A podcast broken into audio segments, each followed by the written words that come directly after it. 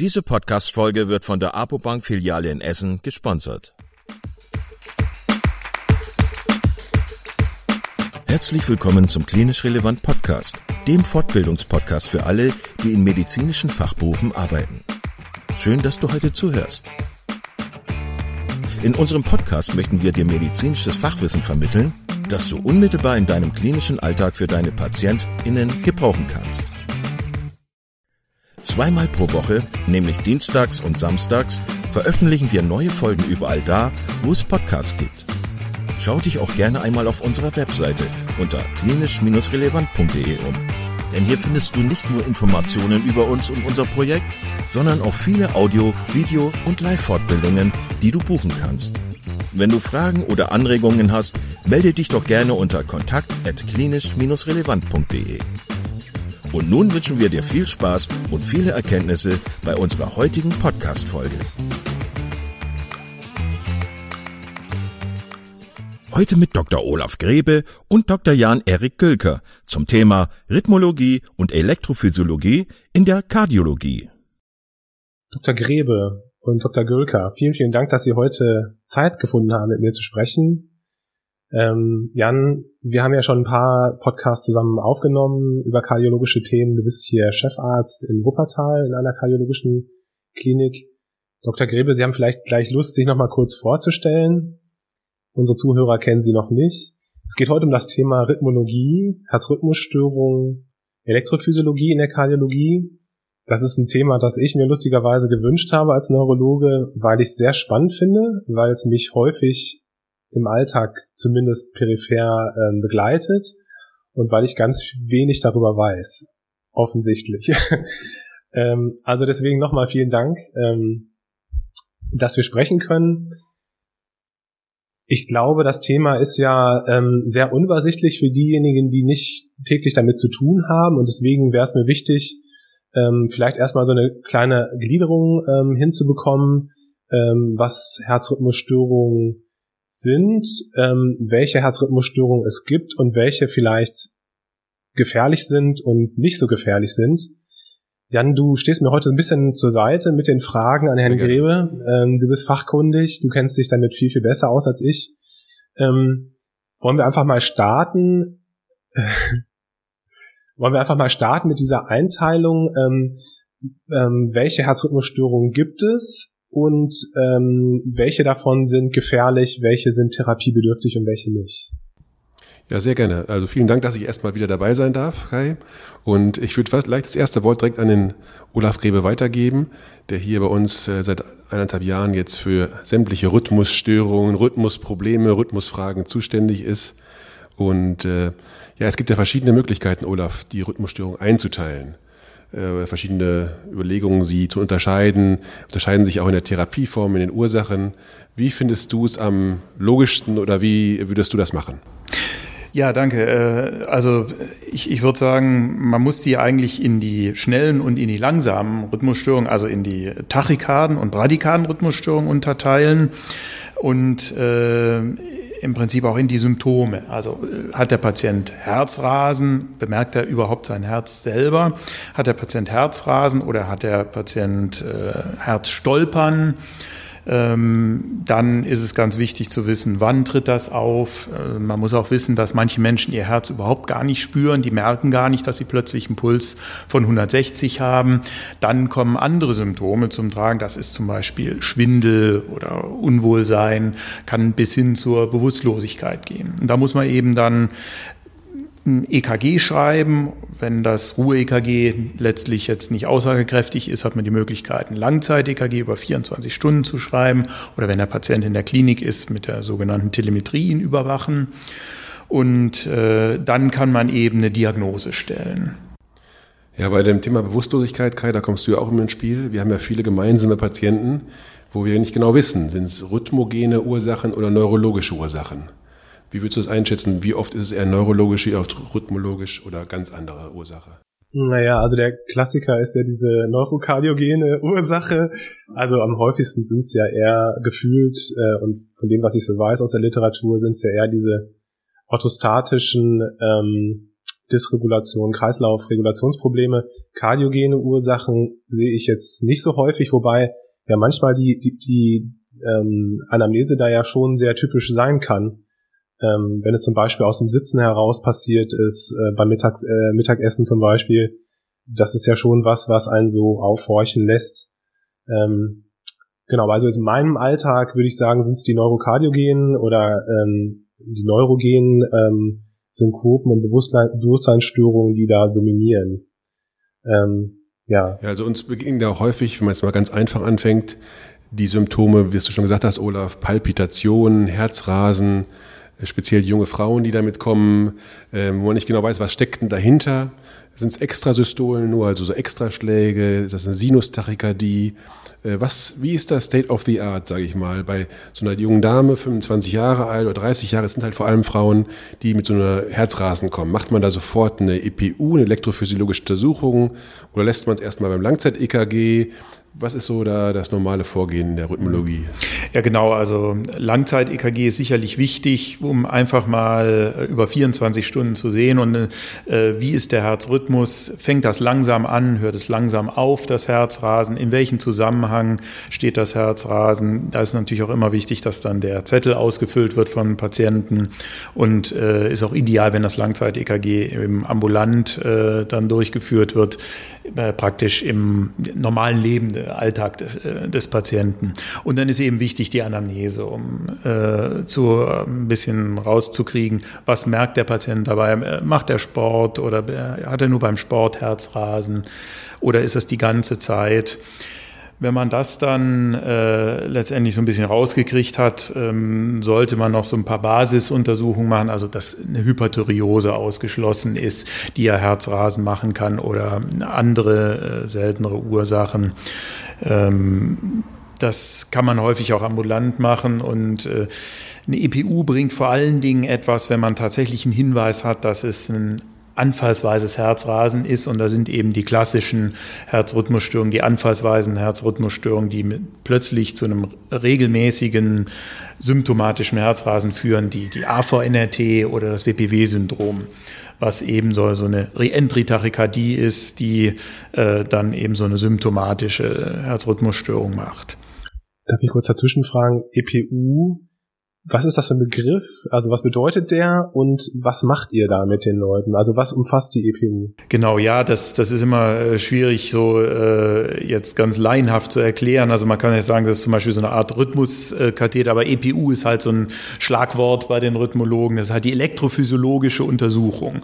Bedeutet konkret, dass der Patient äh, über die Leiste, das geht auch nur über die Leiste, weil man äh, da nur auf geraden Wege dann zum Herzen kommt. Früher hat man auch mal über den Armkatheter gelegt gelegt, aber das ist das Einfachste, das über die Leiste zu machen.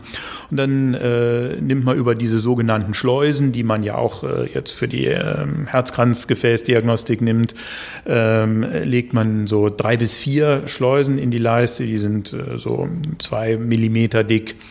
Und äh, da kommen ganz dünne Katheter, werden ins Herz geschoben an die verschiedenen Stellen, also an den eigenen Schrittmacher, den Sinusknoten, das Überleitungszentrum, den AV-Knoten, der Vorf- und Kammer verbindet. Ähm, da ist das sogenannte Hissbündel, das kann man eben nur mit so einem speziellen Katheter ableiten und dann sieht man ganz genau, ob da die Erregung davor oder danach verzögert sein könnte. Das könnte zum Beispiel bei den langsamen Herzrhythmusstörungen, bei den bradykarden Herzrhythmusstörungen äh, hilfreich sein. Katheter in der der Herzkammer und dann haben wir den sogenannten Koronarsinus. Das ist die Herzvene zwischen dem linken Vorhof und äh, dem linken Ventrikel. Und äh, dort kann ich eben Signale von beiden, also vom linken Ventrikel und vom Vorhof abgreifen, sodass ich dann auch sehen kann, kommen die Rhythmusstörungen eher aus dem linken Vorhof oder aus dem rechten Vorhof. Und mit diesem äh, sagen wir, erweiterten Standard-Setup kann man dann äh, alle äh, wesentlichen Erregungen im Herzen sehen, äh, was halt im Oberflächen-EKG eben nicht so genau ist, weil gerade der Vorhof kann man nicht so genau beurteilen, wo das herkommt immer. Und äh, dann kann man eben stimulieren auch mit den Kathetern. Das heißt, man kann Herzrhythmusstörungen provozieren. Und das geht eben gerade, wie jetzt Jan gesagt hat, die eher harmlosen Rhythmusstörungen. Es gibt auch äh, immer mal äh, jüngere Menschen, die halt äh, ja subjektiv das Herz besonders stark wahrnehmen unter Stress und dann unter Herzrasen, äh, über Herzrasen klagen. Da muss man das eben vorher differenzieren. Ist es einfach was harmloses, was im Langzeit-EKG dann auch äh, dokumentiert wird, dass der Pulsanstieg halt etwas überschießend ist. Die Patienten bekommen dann etwas schneller halt Herzrasen, Tachykardie von 150 bei geringer Belastung. Die geht aber dann auch wieder runter und das passiert eben nicht plötzlich. Da kann man in der Regel mit der EPU auch nicht so viel mehr rausbekommen, aber eben bei diesen anfallsweisen Herzrasen kann man mit einer EPU eben das versuchen auszulösen und äh, dann kann man es auch im Anschluss mit der Ablation auch direkt häufig behandeln. Genau, wenn wir dann in Medias Res gehen, sag ich mal, in die Vollen gehen und von der EPU zu der Ablation kommen, also zur Verödung, entweder mit Strom oder mit Kälte, von diesen falschen, in Anführungsstrichen, Leitungsbahnen, von diesen falschen Zündkerzen. Ähm, dann geht's ja jetzt, wenn wir Richtung Vorhof, äh, Rhythmusstörungen gucken, zu verschiedensten Rhythmusstörungen. Also das geht da von AVNRT, EAT, Vorhofflimmern, Vorhofflattern, WPW, lauter Abkürzungen mit denen die meisten vielleicht äh, Nicht-Kardiologen oder auch Nicht-Rhythmologen gar nicht so viel anfangen können. Ähm, ist ja auch relativ komplex.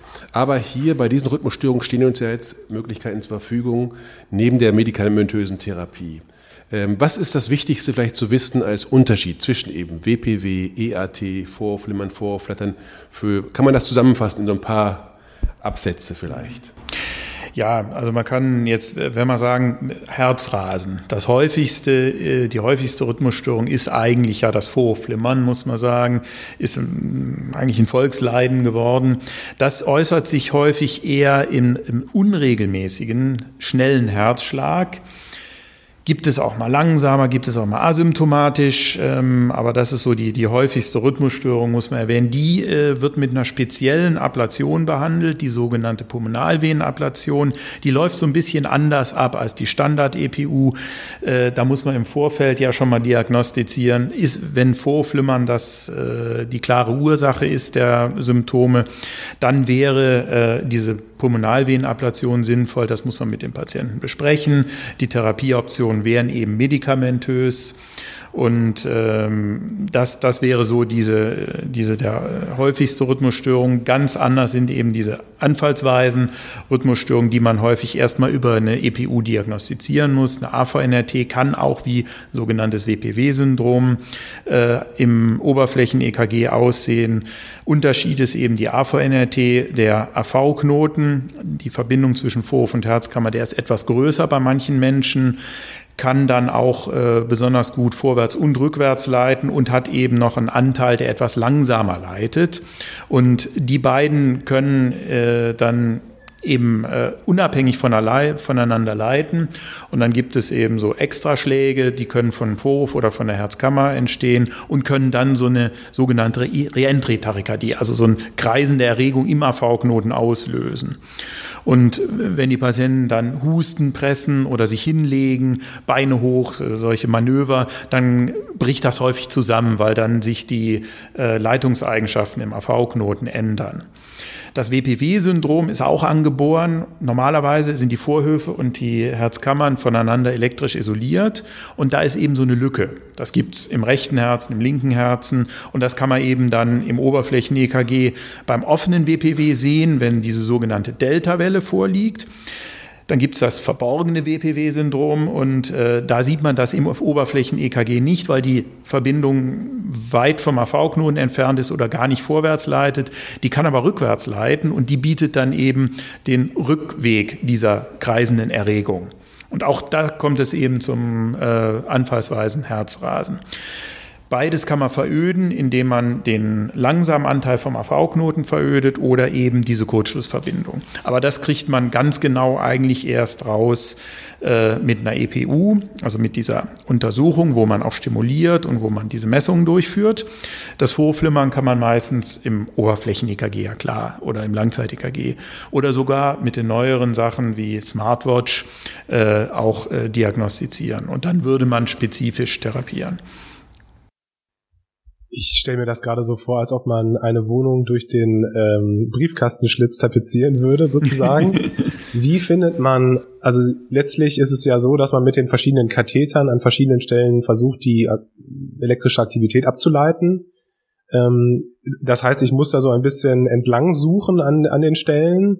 Welche, welche optischen ähm, ähm, Möglichkeiten, sich zu orientieren, haben Sie denn da im Labor? Also wie, wie machen Sie das? Ja, also letztendlich hat man angefangen, das äh, mit äh, Röntgendurchleuchtung äh, zu machen. Man sieht die Katheter, man sieht natürlich nur die Katheterspitzen, die Katheter selber auch so ungefähr und dann bewegt man sich möglichst vorsichtig im Herzen und äh, ich hatte ja noch das Glück, das so zu lernen. Es gibt mittlerweile modernere Methoden, die wir hier auch einsetzen einsetzen. Das sind diese 3D-Mapping-Systeme, wo man spezielle Katheter hat, die äh, Magnetsensoren haben, die man dann ganz genau lokalisieren kann. Man kann aber auch die anderen über äh, ja, Widerstandsänderungen im Körper lokalisieren und dann werden die im Prinzip dreidimensional dargestellt. Da ist ein gewisser Unsicherheitsfaktor, deswegen durchleuchtet man in der Regel noch ein bisschen mit. Aber da kann man natürlich sehr viel Strahlung sparen und man kann Punkte markieren, wo man vorher schon mal war. Das ist natürlich extrem hilfreich. Bereich. Und äh, ja, man orientiert sich im Herzen anhand des Herzschattens. Es ist sonst ja ähm, so ein ja, relativ grauer Fleck, der sich ein bisschen bewegt. Und äh, dann hat man eben über die äh, Rückmeldung äh, mit einer gewissen Erfahrung, kriegt man halt raus, wo man äh, mit dem Katheter ist und ob man irgendwo anstößt muss halt dann sehen, wo diese Strukturen sind. Und man hat natürlich das EKG. Und dann sehe ich ja ganz genau, wo, wie sieht das EKG im Vorhof aus, wie sieht es in der Herzkammer aus aus am Hiss und äh, so muss man sich da orientieren. Das heißt, im Labor haben Sie auch ganz viele Bildschirme, Sie haben, ähm, Sie haben die ganzen EKG-Kurven äh, und machen Sie den Eingriff normalerweise alleine mit einer gewissen Assistenz oder ähm, ja?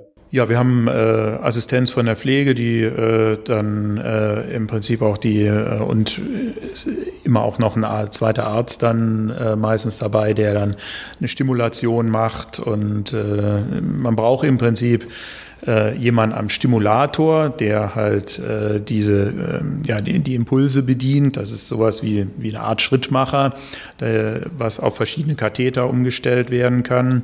Und ähm, letztendlich legt man erstmal die Katheter und dann äh, kann man auch selber sich an den Stimulator setzen. Also wir sind in der Regel, geht manche, die einfachen Sachen gehen auch mal alleine, aber äh, die komplexeren Sachen sind wir dann zu zweit. Und äh, das Assistenzpersonal, was eben äh, hilft jetzt bei der Katheteranlage, äh, jetzt wenn man längere Schleusen hat, längere Drähte, so wie beim Herzkatheter eben auch und äh, den, das Bedienen von dem Stimulator. Ist der Patient wach bei dem Eingriff? Ja, das ist so eine, äh, so eine Sache. Das ist natürlich jetzt in der Leiste am Anfang nicht so ganz angenehm. Das wird aber örtlich betäubt. Beim Herzkatheter ist der Patient da ja auch wach. Und äh, dann kann das für manche Menschen schon ein bisschen unangenehm sein, wenn sie merken, ja, da übernimmt einer die Steuerung im Herzen, das stolpert, das äh, schlägt ein bisschen schneller. Da kann man auch ein bisschen so eine, eine milde Sedierung machen.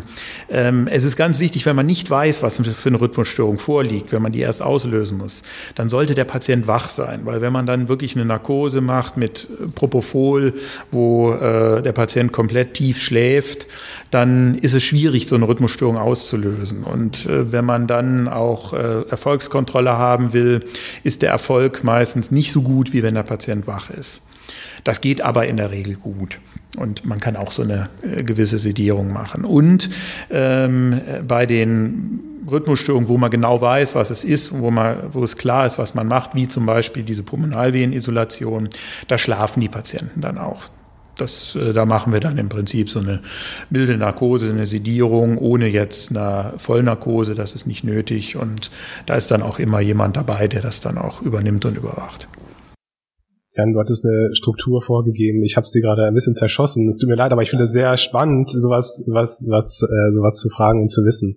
Also ähm, nee, ist ja auch spannend, ist auch ein spannendes Thema und vor allem auch was die Neurologie betrifft, die ist ja da auch hat der Überschneidung da beim Vorflimmern und dem äh, Schlaganfall, äh, der Schlaganfallgefahr, der Antikoagulation, der Blutverdünnung, da ist ja quasi, da sind wir beide ja zuständig, beide Fachbereiche, ne? Und deswegen ist da die Begeisterung und das Interesse natürlich mehr als verständlich.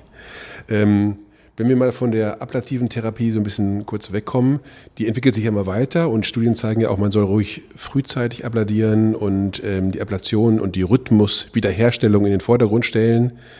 Was ist denn zur medikamentösen Therapie zu sagen? Also da hat sich ja nicht so viel getan in den letzten 20, 30 Jahren. Das eine oder andere Medikament dazugekommen, mehr oder weniger durchgesetzt. Es gibt noch so ältere Präparate, die haben Nebenwirkungen, aber was ist so sag ich mal, bei den Vor-Rhythmusstörungen, was gibt es da für Medikamentengruppen oder Medikamente, die wir auch häufig einsetzen oder die du häufig favorisierst? Ja, es gibt ja verschiedene Antiarrhythmika. Ich meine, man muss sagen, dass das, was sehr in der Regel gut verträglich ist, ja zum Beispiel ein Beta-Blocker, der durchaus helfen kann. Und man muss ja auch dann natürlich differenzieren. Ist jetzt das große Thema Vorflimmern oder haben wir jetzt andere äh, Sachen wie zum Beispiel jetzt diese AVNRT oder WPW-Syndrom äh, oder diese, ja, äh, dann gibt es ja noch die, die dritte Form, hattest du angesprochen, dass diese ektopen-atrialen Tachykardien, wo im Prinzip so ein Zellhaufen macht, was er will und plötzlich feuert. Ähm, also man muss sagen, dass, dass die AVNRTs und das WPW-Syndrom, da bin ich jetzt eher so, sage ich mal, etwas aggressiver in der Therapieempfehlung, weil das Sachen sind, die sind natürlich nicht lebensbedrohlich, aber die können einem, sagen wir mal, den Tag versauen und äh, können schon äh, ja auch ein äh, bedrohliches äh, Symptome äh, entwickeln, dass der Patient sagt, oh, ihm geht's ganz, ganz schlecht, ähm, das Herz klopft ihm aus dem Hals heraus. Das ist so das Klassische bei einer AVNRT, weil Vorhof und und Herzkammer gleichzeitig schlagen, typischerweise. Und das ist eben sehr unangenehm. Auch wenn das nur einmal im Jahr ist, kann das natürlich, wenn das im Urlaub ist oder wenn man gerade auf einer Leiter steht, kann das natürlich schon eine blöde Sache sein. Und deswegen eine dauerhafte Therapie mit Antirhythmika einzunehmen, halte ich für nicht sehr sinnvoll. Und die Ablation ist ja wirklich mit minimalem Risiko verbunden. Klar, wenn man am AV-Knoten abladiert, kann man den so weit verändern, dass man im schlimmsten Fall einen Schrittmacher braucht. Aber das ist wirklich eine sehr, sehr, sehr seltene Komplikation. Auch die WPW-Ablation ist eigentlich eine, mittlerweile ein sicheres Verfahren. Und äh, da äh, halte ich eine medikamentöse Dauertherapie nicht für sinnvoll. Und auch die Bedarfstherapie hat sich eigentlich auch nicht so richtig gut äh, so als wirksam ähm, erwiesen. Ähm, es gibt so Calcium-Antagonisten, die man auch, da hat man jetzt was untersucht, was man in die Nase als Nasenspray akut nehmen kann. Auch da gab es dann wieder eine Studie, die gesehen hat, ja, das ist doch nicht so effektiv. Beim Vorflimmern ist das natürlich was anderes. Da gibt es ja das stärkste Medikament, das ist das Amiodaron hat äh, sehr viele äh, ja, Nebenwirkungen, die man meistens auch äh, durch eine strenge Überwachung des Patienten dann in den Griff kriegen kann. Manchmal muss man es dann auch absetzen. Sicherlich kein Medikament, was man dauerhaft geben kann. Jetzt einem jungen Patienten, der 20 Jahre Amiodaron nehmen kann, ist sicherlich nicht die Lösung. Dann hat man mal Dronedaron entwickelt, was äh, ja kein Jod enthält und dadurch dann erstmal als verträglicher gelten sollte. Auch da gibt es gewisse Nebenwirkungen, Wechselwirkungen, verträgt nicht jeder, aber das ist sicherlich auch eine Alternative. Dann haben wir ja die Klasse 1c Antiarrhythmika wie Flecainid oder das äh, Propafenon.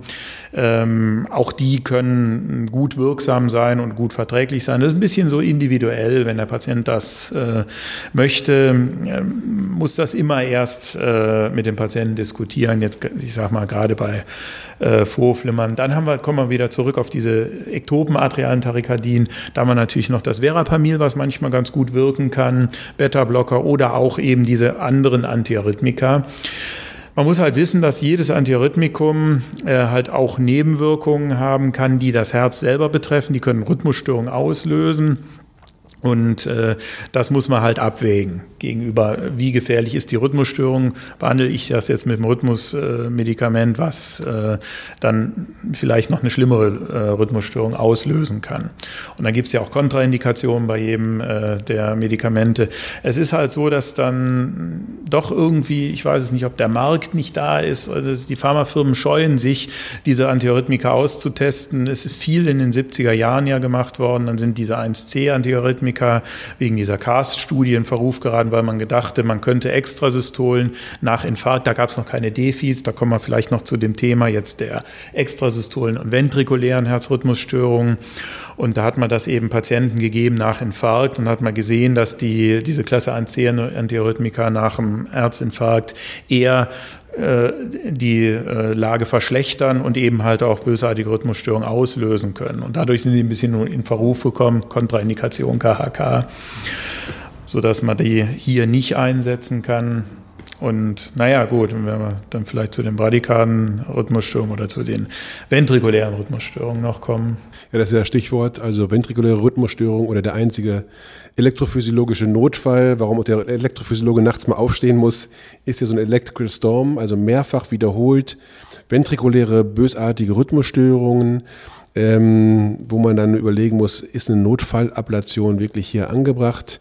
Aber ventrikuläre Rhythmusstörungen sind ja ähnlich wie supraventrikuläre komplex und es gibt verschiedene. Kann man da eine grobe Einteilung äh, machen? Ja, da wird man vielleicht auch erst dahin gehen, ist es anhaltend oder ist es nicht anhaltend und äh, gibt es eine strukturelle Herzerkrankung oder sind die sogenannten äh, sozusagen idiopathisch? Bei den ähm, nicht anhaltenden Rhythmusstörungen haben wir Extrasystolen. Die haben sich eigentlich auch nach dem Infarkt als eher gutartig äh, herausgestellt, können störend sein, insbesondere wenn jeder zweite Schlag eine Extrasystole ist, dann kann das zu Schwindelfühlen führen, weil die Extrasystole selber führt nicht zu so einem Blutdruckanstieg wie ein normaler Herzschlag. Und äh, dann, wenn man sich den Puls misst, kann der dann auch sehr langsam sein, obwohl im EKG eigentlich so ein Puls von äh, Frequenz von 80 gemessen wird. Jede zweite Schlag kommt aus der Herzkammer, ist kein normaler Schlag, ist eine Extrasystole und wenn man dann den Puls misst, ist der eigentlich nur bei 40. Und das kann dann halt auch zu wenig sein für den Patienten. Und genau, und da ist es eben ganz wichtig zu wissen, sind Narben im Herzen, das kann man zum Beispiel auch durch die Kernspintomographie sehr gut sehen. Und ähm, wenn man da äh, das dann differenziert, bei Extrasystolen, Narben, gut, kann man, kann man gucken. Ähm, wenn die symptomatisch sind, finde ich, sollte man die auch vielleicht durch eine Ablation behandeln. Manchmal hilft da auch ein Beta-Blocker, helfen Antiarrhythmika. Wobei bei Narben ist es immer eine Sache, da ist immer die Antiarrhythmikatherapie auch äh, nicht ganz ungefährlich, weil die eben auch Rhythmusstörungen auslösen kann. Bei anhaltenden Herzrhythmusstörungen gibt es teilweise teilweise auch äh, auf dem, bei den sogenannten Herzgesunden, also ohne strukturelle Herzerkrankung, sprich Herzklappenfehler oder Narben nach Herzinfarkt oder nach einer Herzmuskelentzündung. Bei dem Patienten ist es eigentlich so, äh, die können auch anhaltende Herzrhythmusstörungen haben, diese mal merken oder eben nur als Herzrasen merken. Und äh, das kann dann ganz bedrohlich aussehen, wenn man Langzeit-EKG macht, aber da laufen manche Menschen da relativ oligosymptomatisch rum, damit ähm, das das kann man natürlich behandeln auch. Die kommen meistens aus dem Übergangszentrum, wo die Venen, äh, äh wo die, das, das wäre das Vorflimmern, die Venen, und äh, wo die Arterien, also die Pulmonalarterie und die Aorta an, den Ventri an die Herzkammer docken. Das ist so eine elektrisch instabile Zone. Da können häufig nur Extrasystolen entstehen, manchmal eben aber auch diese äh, Tachykardien. Das nennt sich dann Ausflusstrakt-Tachykardien. Und das ist eben bei den herzgesunden äh, Patienten zwar als jetzt nicht lebensbedrohlich zu werten, aber es kann eben auch symptomatisch sein. Das würde ich dann auch eher ähm, zu einer, mit, mit einer Ablation behandeln. Und dann kommen wir eben zu dem großen Thema der äh, Herzinsuffizienz der Patienten, die Herzinfarkte haben. Und da kann es auch zu Herzrhythmusstörungen kommen. Und wenn man dort dann so ein Electrical Storm hat, dann ist das äh, manchmal eben eine gefährliche Situation. Da muss man natürlich erstmal gucken, gibt es eine andere Sache, Hyperthyreose, Elektrolytentgleisung. Ähm, und äh, im schlimmsten Fall kann man das erstmal nur durch eine Narkose lösen, um mal Ruhe reinzuschaffen, weil dann äh, gerade auch äh, die Herzrhythmusstörungen eben aufhören unter einer Narkose.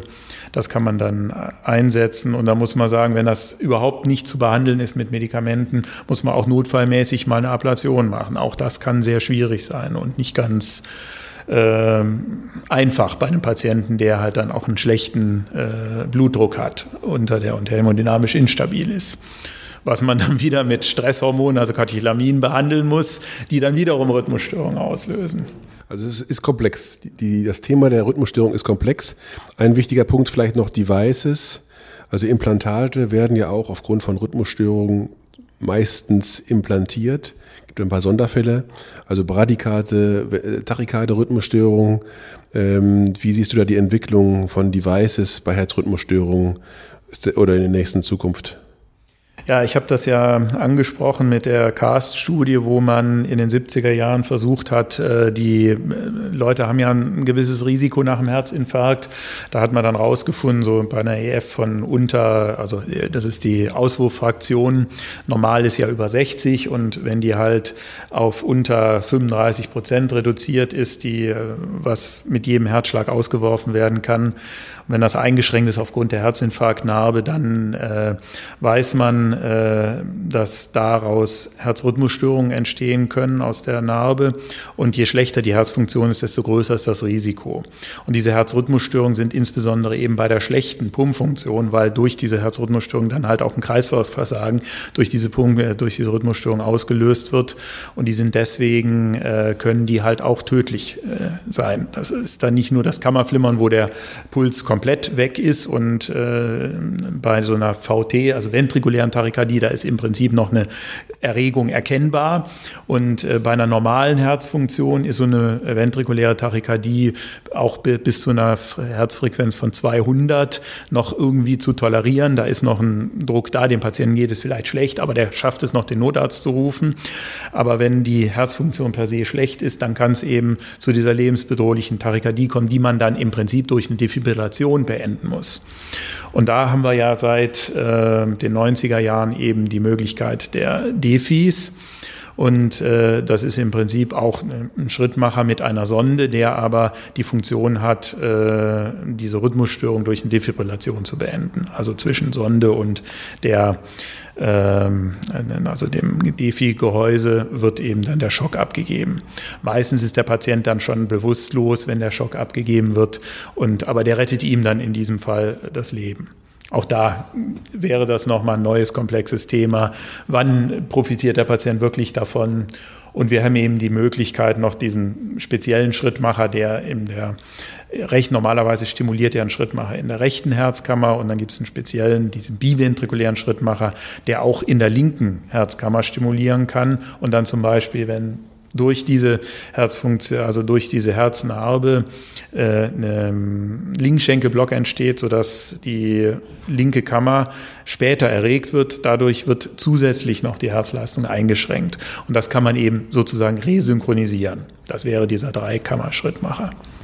Darf ich noch mal ganz kurz zurück zu dem Vorhofflimmern? Ähm, die elektrische Kardioversion, ähm, beziehungsweise es gibt ja auch die, die Möglichkeit der medikamentösen mhm. Kardioversion. Ja ist das sowas wie ein Zwischending zwischen der medikamentösen Dauereinstellung und der Ablation? Ist das was, was man dazwischen noch versucht?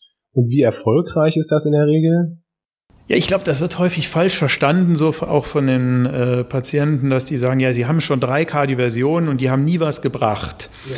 Es ist so, dass die Kardioversion eigentlich nichts anderes ist, als dass man einmal auf den Reset-Knopf drückt und äh, äh, das ist in den meisten Fällen auch äh, erfolgreich, also über 90 Prozent. Wenn es nicht klappt, dann hat man eben die Möglichkeit, nochmal Antiarrhythmika zu geben und es dann nochmal zu versuchen. Aber man ändert eben nichts an der Ursache von dem Vorflimmern.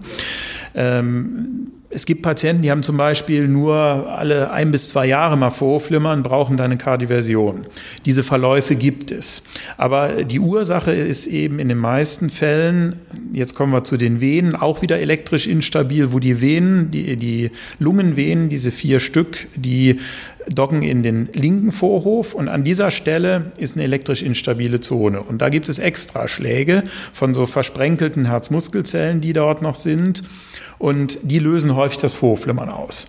Es ist leider sehr komplex. Es gibt noch ganz viele andere Ursachen, die identifiziert wurden, aber die wirklich häufigste Ursache sind eben diese äh, Extraschläge aus den Lungenvenen. Das hat ja der Hasager äh, in Frankreich äh, ja, ich glaube 1998 so war das, wo er da äh, eine Arbeit geschrieben hat und äh, wirklich gezeigt hat, wie ein Extraschlag aus der Lungenvene, da hat man Katheter gehabt, die man in diese Lungenvene reingesteckt hat und hat gesehen, diese Lungenvene löst Vorflimmern aus. Und dann fing man an, das interventionell zu behandeln. Man kannte das schon aus der Herzklappenchirurgie, wo man auch häufig Vorflimmern hatte und da hat man eben ja, diese Venen, diesen Venenanteil rausgeschnitten, einmal vom Vorhof wieder eingenäht. Und dann war das auch elektrisch isoliert und hat dann gesehen, ah ja, da, die haben weniger Vorhofflimmern. Mir ist bewusst geworden, warum es total logisch ist, dass es Rhythmologen gibt heutzutage, ja, das ist hochspezifisch und äh, ich habe großen Respekt äh, vor dem, was sie da machen, auch einfach so vom technischen her, wie sie das schaffen, an diese äh, an diese verschiedenen Punkte zu kommen. Was würdest du sagen, Jan? Was sind so die wichtigsten Sachen, die man mitnehmen sollte aus diesem Gespräch hier, wenn man sich jetzt nicht so gut auskennt? Erstens ist es sehr komplex. Ich glaube, das ist ein wichtiges Thema. Zweitens, die ablative Therapie, also EPU und Ablation, ist immer mehr auf dem Vormarsch. Also man kann jetzt viel besser, viel spezieller und viel effektiver abladieren als heute noch vor fünf bis zehn Jahren. Das ist, glaube ich, eine wichtige Message. Die dritte, die ich meistens den Patienten sage, diese Vorhof-Rhythmusstörungen in 99 Prozent der Fälle sind nicht lebensbedrohlich. Sie müssen erstmal keine Angst haben. Auch wenn das Herz rast oder unregelmäßig, ist es nicht, ist es nicht bedrohlich, ist es nicht lebensbedrohlich. Allerdings mit der kleinen Einschränkung, und das muss man auch immer sagen, das weißt du als Neurologe ja noch viel besser, die Gefahr des Schlaganfalls beim Vorflimmern, beim Vorflattern, die ist halt hoch. Und ich glaube, speziell Patienten, die das Vorflimmern nicht merken, das Vorflattern, die sind halt sehr, sehr gefährdet, einen Schlaganfall zu entwickeln und müssen diese blutverdünnende Therapie äh, durchgehend nehmen, meistens auch dauerhaft nehmen. Und das muss man immer wieder in die Köpfe reinbringen, glaube ich, dass diese Schlaganfallgefahr nicht zu unterschätzen ist und dass man da immer prophylaktisch aufpassen muss, sind Rhythmusstörungen in Form von Vorflimmern, Vorflattern da. Aber grundsätzlich, glaube ich, ist die Möglichkeit der Rhythmustherapie, der elektrophysiologischen Therapie immer, weiter, immer weitergehender, immer erfolgreicher und ich glaube extrem wichtig im gesamten Bereich der Kardiologie. Deswegen nimmt sie auch so einen großen Stellenwert mittlerweile ein und ist so besonders auch in den großen kardiologischen Kliniken. Vielen, vielen Dank. Das war super spannend. Ich könnte noch viele Fragen stellen, aber ich glaube, das wird dazu führen, dass man einfach sich auch verstrickt. Ähm, ich würde es daher vorschlagen, dass man vielleicht sich nochmal zusammentrifft oder nochmal äh, ein, ein anderes Fass aufmacht. Hat mir riesen Spaß gemacht und ich habe viel gelernt. Dankeschön. Vielen Dank. Ja, ich danke auch. mir Spaß gemacht. Vielen Dank, dass du heute wieder zugehört hast und unser Gast gewesen bist. Wir hoffen sehr, dass dir dieser Beitrag gefallen hat und du etwas für deinen klinischen Alltag mitnehmen konntest. Wenn dem so sein sollte, dann freuen wir uns sehr über eine positive Bewertung bei Apple Podcasts. Falls du Lust hast mitzumachen und es einen Themenbereich gibt, in dem du dich besonders gut auskennst, dann melde dich doch gerne unter kontakt@klinisch-relevant.de. Gleiches gilt, wenn du Themenvorschläge oder konstruktive Kritik für uns hast. An dieser Stelle auch der Hinweis auf unseren Newsletter, den du unter www.klinisch-relevant.de abonnieren kannst und der dich immer auf dem Laufenden hält. Wenn du dich für unseren Newsletter einträgst, bekommst du einen 5-Euro-Gutschein, mit dem du in unserer Fortbildungsakademie einkaufen kannst. Wir wünschen dir jetzt bis zum nächsten Mal eine gute Zeit und freuen uns, wenn du bald wieder einschaltest. Pass auf dich auf, bleib gesund. Bis zum nächsten Mal. Ciao.